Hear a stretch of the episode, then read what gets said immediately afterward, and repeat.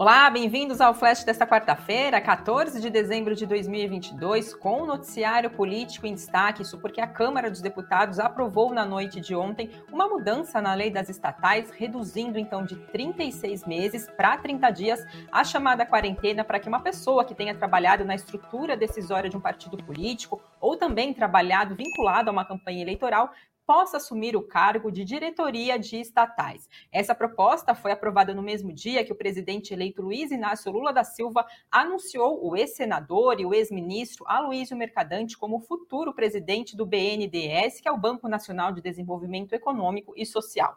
Mercadante, ele é presidente da Fundação Perseu Abramo, que é vinculado ao PT, e também participou ativamente da campanha de eleição de Lula. Essa mudança, então, aprovada na Câmara dos Deputados, caso seja confirmada no Senado, Senado pode então abrir caminhos para a indicação de nomes com características mais políticas para outras estatais, como por exemplo Correios, Caixa Econômica Federal, Petrobras e Banco do Brasil. E a gente vê essa notícia repercutindo novamente negativamente nessas empresas que são listadas em bolsas, como por exemplo em bolsa brasileira, como por exemplo a Petrobras e Banco do Brasil. Papéis de Petrobras hoje, Petri 4 por volta do meio-dia, caindo quase 5%, Petri 3 caindo 5,5% e papel de Banco do Brasil recuando mais de 2%.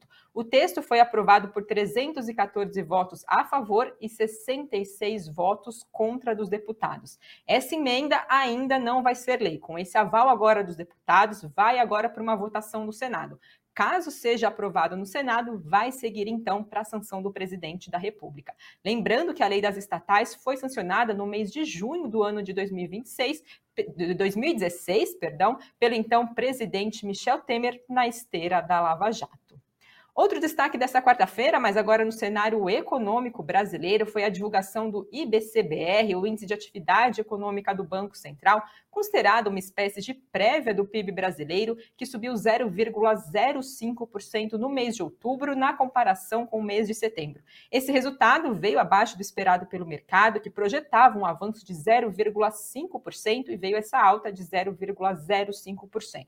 Então, considerando agora esse resultado do mês de outubro, IBCBR nos últimos 12 meses tem uma variação positiva de 3,13%, no acumulado de 2022, uma variação de positiva também de 3,41%, e fazendo um comparativo de outubro de 2022 com outubro de 2021, um crescimento de 3,68%.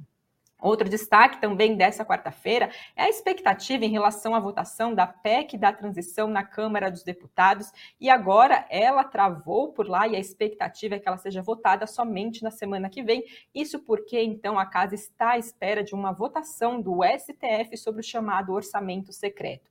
PEC da transição foi aprovada no Senado na semana passada, prevendo a expansão por dois anos do teto de gastos em 145 bilhões de reais para fazer o pagamento do Bolsa Família a partir do ano que vem em parcelas mensais de 600 reais, mais um adicional de 150 reais por criança de até seis anos, entre outros pontos. E o que, que está acontecendo então? Presidentes da Câmara e do Senado estão articulando a votação de um projeto de uma, re... de uma resolução para redistribuir recursos de emendas de relator.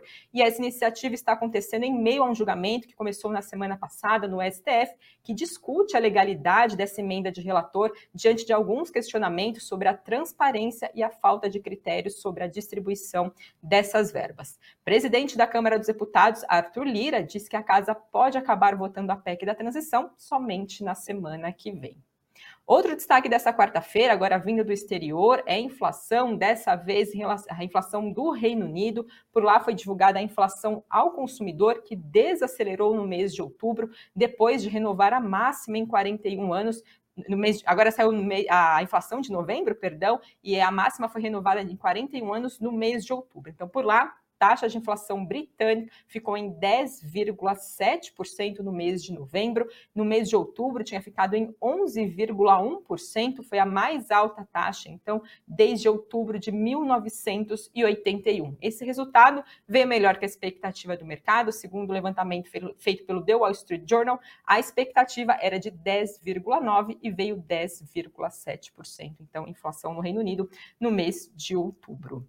E falando agora do cenário corporativo, que a gente tem aqui de principal destaque que separei para vocês: pagamento de proventos de juros sobre capital próprio, duas companhias aqui que eu separei, VEG e BTG Pactual. VEG vai pagar mais de 228 bilhões de reais em juros sobre capital próprio, isso corresponde a 5 centavos por ação. O pagamento vai ser feito no dia 15 de março de 2023, para quem tiver papéis da companhia, agora em 16 de dezembro de 2022.